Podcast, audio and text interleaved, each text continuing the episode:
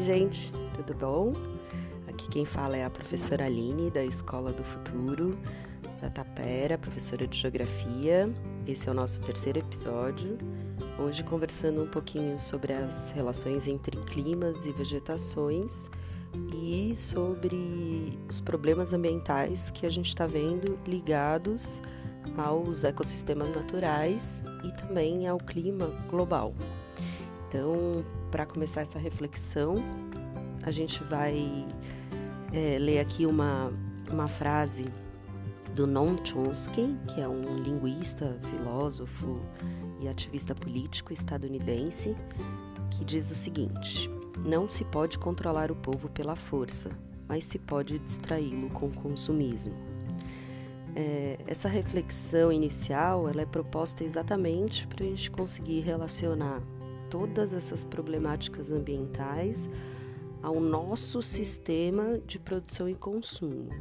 Né? Por isso que eu trago aqui essa ideia sobre o quanto o consumismo nos distrai e, e ao mesmo tempo, é, causa aí um colapso dos sistemas naturais e também nessa dinâmica da atmosfera, no caso da, da, das mudanças climáticas. you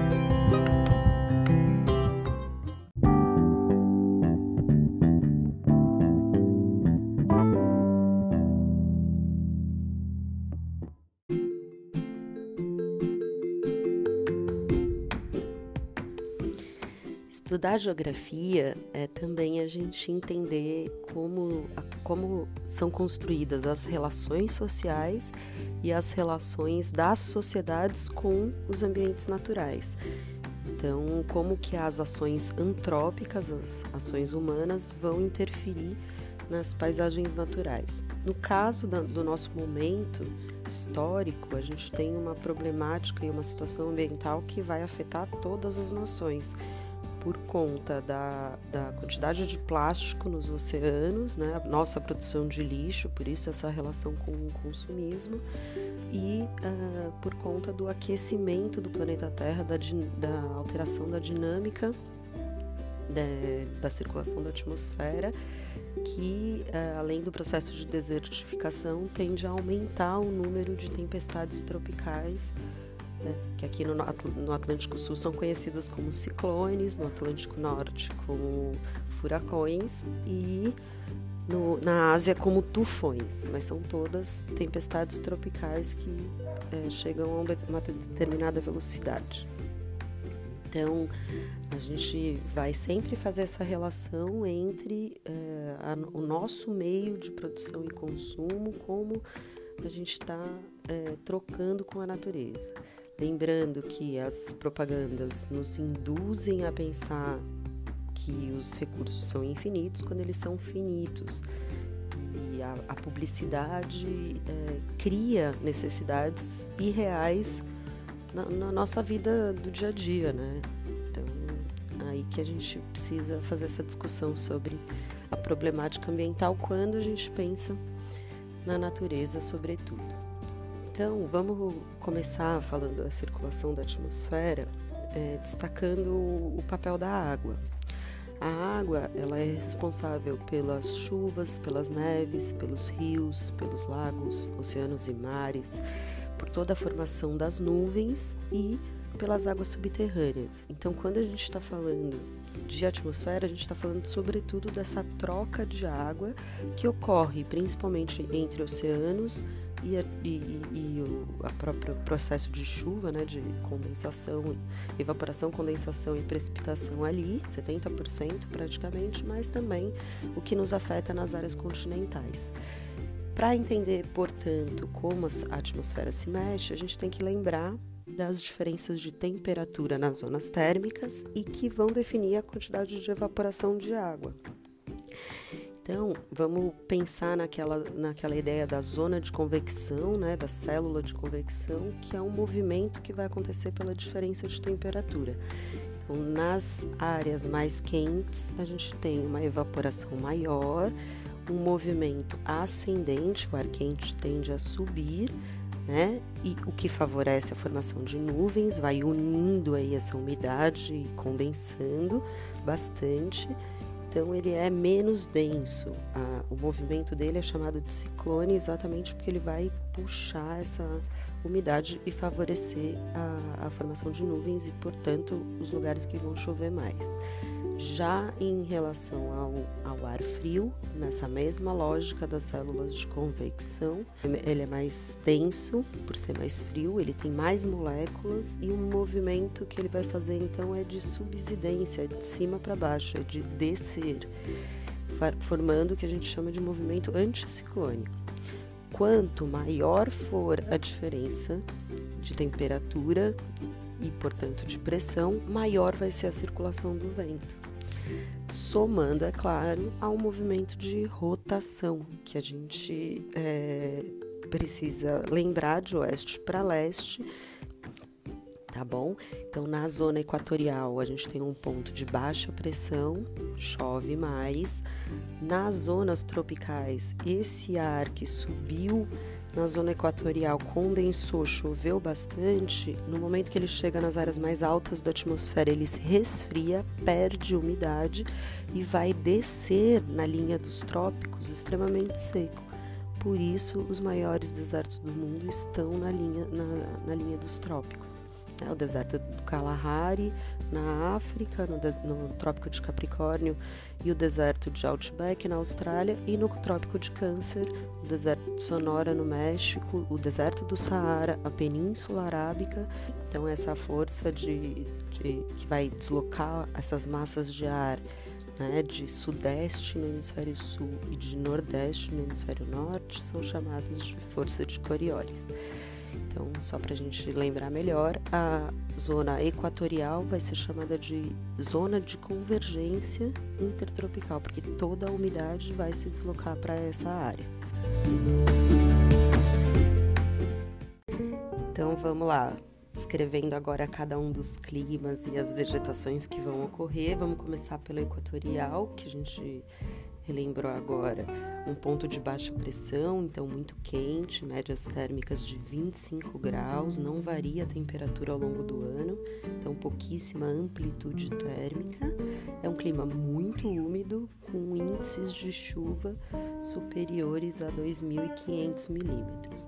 As chuvas são medidas por um instrumento chamado pluviômetro, né, em milímetros, e aí a gente vai fazer essa comparação de quanto que chove, então, em cada um dos climas.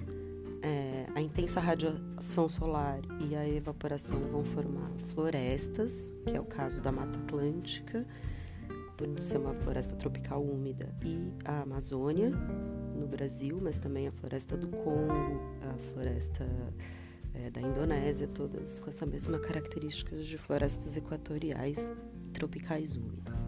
Né? A gente tem uma cobertura densa, então isso significa que as copas das árvores, o topo delas se encostam. Então no interior dessa floresta é fresco e mais escuro. O chão não é visível de uma imagem aérea, por exemplo. As folhas são chamadas de latifoliadas é, folhas largas para ampliar essa absorção de radiação solar e aumentar a evapotranspiração. Então, vamos falar um pouquinho dessa questão da, da de como as florestas, por serem muito, é, as árvores serem muito grandes, elas prestam um serviço ambiental de irrigar a atmosfera. Né? Então, talvez seja essa a maior, a maior riqueza da Amazônia no, no, na dinâmica global do clima, é exatamente ela ser um umidificador. Por isso a problemática dos oceanos é tão séria, porque são os oceanos que são o pulmão, os produtores de oxigênio. É, então, vou explicar aqui rapidinho essa importância da Amazônia no caso da, da umidade que essa imensa floresta e essas árvores muito grandes, cheias de folha e de raízes muito profundas, conseguem é, jogar muitos litros de água na atmosfera no formato de vapor. Esse vapor de água segue a floresta, né, adentra pela umidade vinda do, do Oceano Atlântico, entra na floresta, ganha mais umidade e vai encontrar a barreira da Cordilheira dos Andes a oeste. Então ele vai descendo paralelamente à cordilheira e tornando o interior do Brasil muito mais úmido do que seria sem a floresta, inclusive alterando e favorecendo o regime de chuva das regiões sudeste e sul e não diretamente da região nordeste, mas o clima semiárido do Nordeste é o mais úmido do mundo. Então a gente vê que a Amazônia é responsável com o seu sistema de rios voadores pela dinâmica de chuvas do Brasil inteiro e de todo o sul, cone sul da América do Sul. Além de ser uma cobertura rugosa, né, a floresta também dissipa qualquer sistema de furacões que poderia vir do Caribe. Então, ela vai é, também formar um sistema de defesa nesse aspecto. Qual é o principal problema ambiental que a Amazônia sofre hoje? É a abertura de áreas para pecuária que são feitas na base do desmatamento e das queimadas, né, para a expansão do que a gente chama de fronteira agrícola. Porque o Brasil é um, um país produtor e exportador de produtos primários, como a soja, a carne ou minérios, e essas monoculturas no sistema mundial de produção são responsáveis pela destruição de florestas no mundo inteiro. Então a gente derruba a floresta para produzir carne. Né? Então é, o mundo é, tem uma dinâmica de, de produção e consumo de alimentos que é global e, e, isso acaba favorecendo então essa problemática. Outro problema que eu destaco é a questão dos garimpos ilegais, por isso que eu citei os minérios entre as exportações brasileiras, porque eles estão sendo é, instalados de forma ilegal dentro de terras indígenas que são as áreas mais florestadas e protegidas que a gente encontra. Então, os povos indígenas têm essa capacidade de manter as florestas é, com a, toda a sua riqueza. Eles têm um controle né, do uso desses recursos muito mais forte do que você passar um trator e uma correntona e tacar um gado em cima né, dessa área que vai desertificar, porque a gente sabe, a gente viu que a Amazônia é formada por bacias sedimentares. Então, o solo que ela tem é o que a própria floresta produz tá bom? Então a gente tem essa, esse problema muito grave, esses dois problemas para destacar no caso da floresta amazônica e do valor dela para a dinâmica do mundo inteiro. No caso da Mata Atlântica, que originalmente ia do Rio Grande do Sul ao Rio Grande do Norte, ela tem uma, um processo de ocupação histórico. No Brasil foi do litoral para o interior, então a concentração urbana, as cidades, as indústrias também são um fator de desmatamento muito, muito acelerado e historicamente que a Mata Atlântica enfrenta. Mas a pecuária também é considerável como fator de desmatamento, não só para a Mata Atlântica, mas também para o Cerrado e para a Caatinga. Falando no Cerrado, a gente também tem o clima tropical continental, que é o clima é, do interior do Brasil, com médias térmicas entre 20 e 27 graus, então a gente já encontra uma amplitude maior, umas chuvas que variam de 1.000 a 2.000 milímetros. Então, no verão, é, a gente consegue ter uma, uma, boa quantidade de chuvas, porque a evaporação do oceano chega ao interior do continente. Já no inverno, a gente tem uma estação seca de aproximadamente quatro meses, pela atuação das massas de ar mais frias. As savanas e os cerrados são a, a, as vegetações típicas do clima tropical continental, com portes variados, então vegetação rasteira, que a gente chama de gramíneas, a predominância dos arbustos e das árvores de, pequena, de pequeno porte. Essas árvores são chamadas de tropófilas, então muitas vezes elas perdem as folhas na estação seca, que é chamado de caducifólia, a gente vai falar melhor na floresta temperada, mas essa vegetação tropófila ela tem também uns galhos retorcidos e umas cascas grossas para proteger dos incêndios já naturais, pelo extenso período de seca de aproximadamente quatro meses. Nas savanas e nos cerrados, a gente também encontra as matas ciliares, ou florestas galeria, e os cerradões, os, né, outras formações de floresta menores, em manchas menores, mas no caso da mata ciliar, ela tem esse nome porque ela vai ter a mesma função que os nossos cílios, proteger e manter úmido o nosso olho, proteger e manter úmido aquele rio. Falando ainda dos climas é, na proximidade dos trópicos, a gente tem os climas semiáridos, uh, que variam pouco, de 22 a 27 graus. As chuvas estão entre 200 e 800 milímetros, então a gente já tem uma queda brusca aí da quantidade de água. As precipitações pluviométricas ou chuvas são menores, chegam a quatro meses apenas. No Brasil é o clima da região Nordeste, que vai gerar uma vegetação chamada de xerófila, uma vegetação cactácea adaptada à falta de água, por isso que o cacto consegue armazenar água e os espinhos eles entraram no lugar das folhas para reduzir a transpiração ao longo do processo evolutivo. No mundo, no clima semiárido, a gente também tem a ocorrência de pradarias que são um pouco mais úmidas, vão ocorrer em outros lugares, em condições diferentes, mas em áreas menores. E também num, numa passagem já para o clima deserto, a ocorrência de estepes. Ambas, pradarias e estepes, são também herbáceas, né? São árvores, são plantas sem tronco, desculpa, não formam árvores. É, são chamadas de gramíneas também é, tem esse porte rasteiro.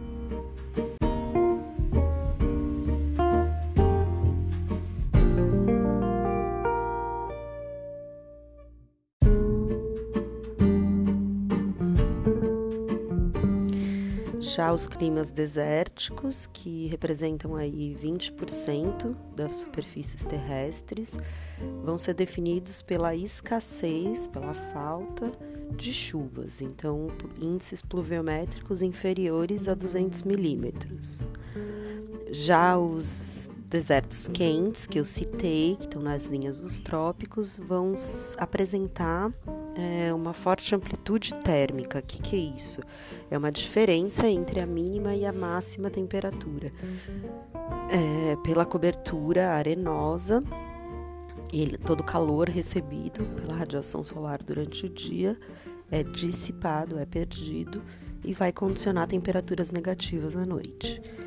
Então, sobre os desertos frios, a gente é, cita Patagônia, na Argentina, Sibéria, na Rússia, o deserto de Gobi, na China. Ainda na transição entre os climas tropicais para os climas temperados, a gente tem o clima subtropical, que sofre a influência das áreas quentes do clima tropical. Está na zona temperada, é o nosso clima aqui, então é, tem as quatro estações do ano bem definidas, médias térmicas aí de 22 graus, então um pouco mais frio, e considerado úmido, né, 1.500 milímetros. É, a gente tem a ocorrência de algumas espécies adaptadas ao frio, como é o caso da mata de araucárias, que tem a característica de ser aciculifólia, então folhas no formato de agulha para evitar o acúmulo de neve, exatamente como as florestas de conífera ou taiga, né, a floresta boreal, que tem essa característica de ter um formato de cone como a árvore de Natal e essas folhas com formato de agulha. No clima subtropical, a gente também encontra as florestas é, tropicais úmidas, como é o caso da Mata Atlântica aqui no Brasil. Na transição, então, entre essa zona temperada e tropical e temperada, a gente também tem o clima mediterrâneo.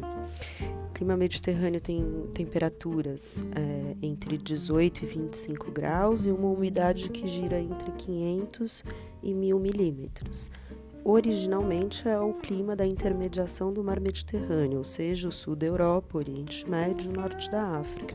Mas ele também caracteriza as outras áreas próximas a desertos, como acontece na Austrália, nos Estados Unidos e no Chile, e no sul do continente africano. Então, qual que é a característica do clima mediterrâneo? Ele tem verões quentes e secos, por essa influência do calor dos desertos e invernos relativamente amenos. A vegetação é chamada de vegetação esclerófila e é, tem a característica de ter as folhas duras, é, resistentes a esse longo período de, de calor e aridez.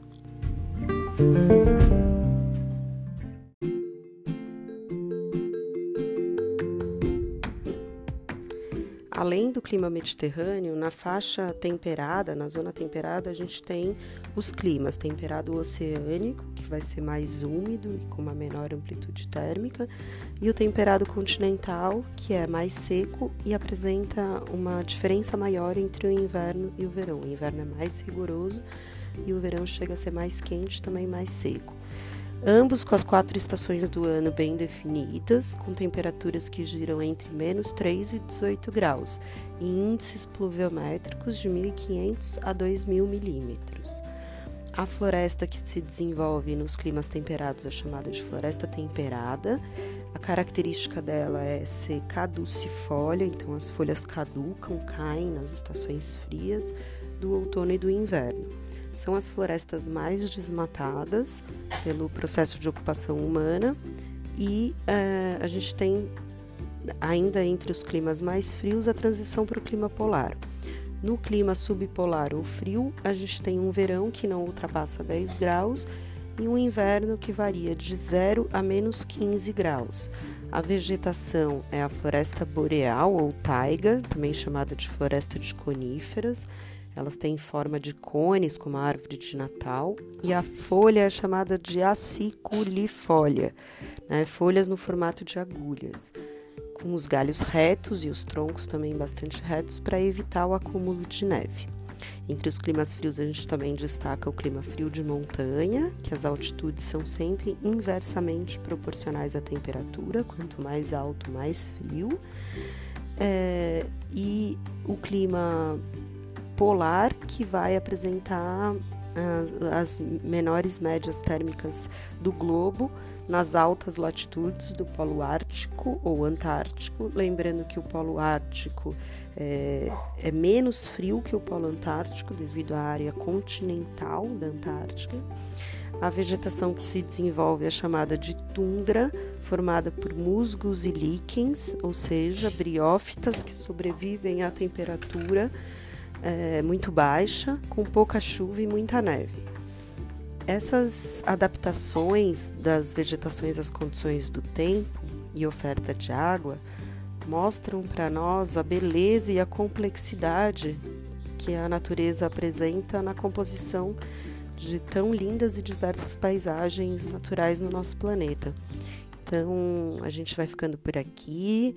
Já excedi o que eu gostaria de gastar do tempo de vocês, mas era isso. Fica nosso registro aqui dessa importância da gente observar os meios naturais como uma condição de vida para nós mesmos, tá bom? Um grande beijo e até a próxima!